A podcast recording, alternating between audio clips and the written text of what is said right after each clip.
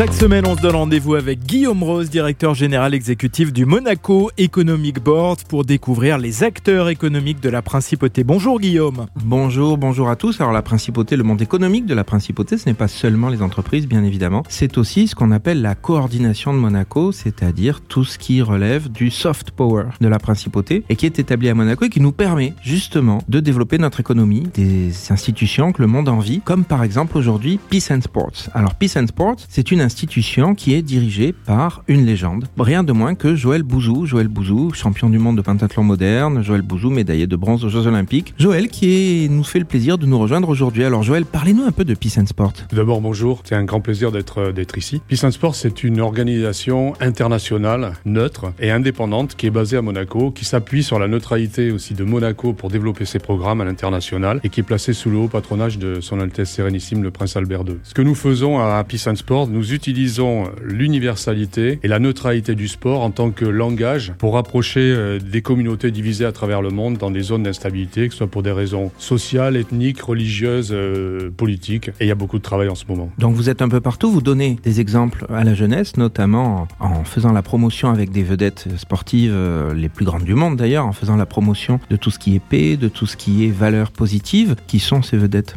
Alors on a des grands champions euh, internationaux qui nous aident. Euh, Peut-être euh, vous avez vu l'an dernier Lionel Messi, des gens comme Didier Drogba, Rudy Gobert cette année, grand champion de, de basket qu'on connaît bien, mais aussi des gens qui sont ici au niveau local comme Marlène Arnois que tout le monde connaît aussi du taekwondo et puis Pierre Frola qui est également une star. Oui, Pierre Frola qui est connu dans le monde entier d'ailleurs. Alors Joël, quelle est votre actualité? On a un programme international dans trois continents où on développe une opération qui s'appelle les Peacemakers où on forme des éducateurs de paix par le sport. Et c'est vraiment un changement de paradigme. On parle de paix, on parle pas de sport. On développe des jeux de l'amitié dans plusieurs continents, sur des zones frontières, dans les zones euh, où il y a des tensions entre communautés. On a une énorme opération, l'opération White Card, le carton blanc. Vous connaissez le carton rouge, le carton jaune au football. L'opération de carton blanc, c'est le symbole de la paix. 170 millions de personnes euh, mobilisées euh, l'an dernier. Et puis un forum international qui aura lieu cette année à la fin de l'année à Monaco. Merci Joël, encore une institution qui fait honneur à Monaco, développe notre soft power et donc concourt à développer notre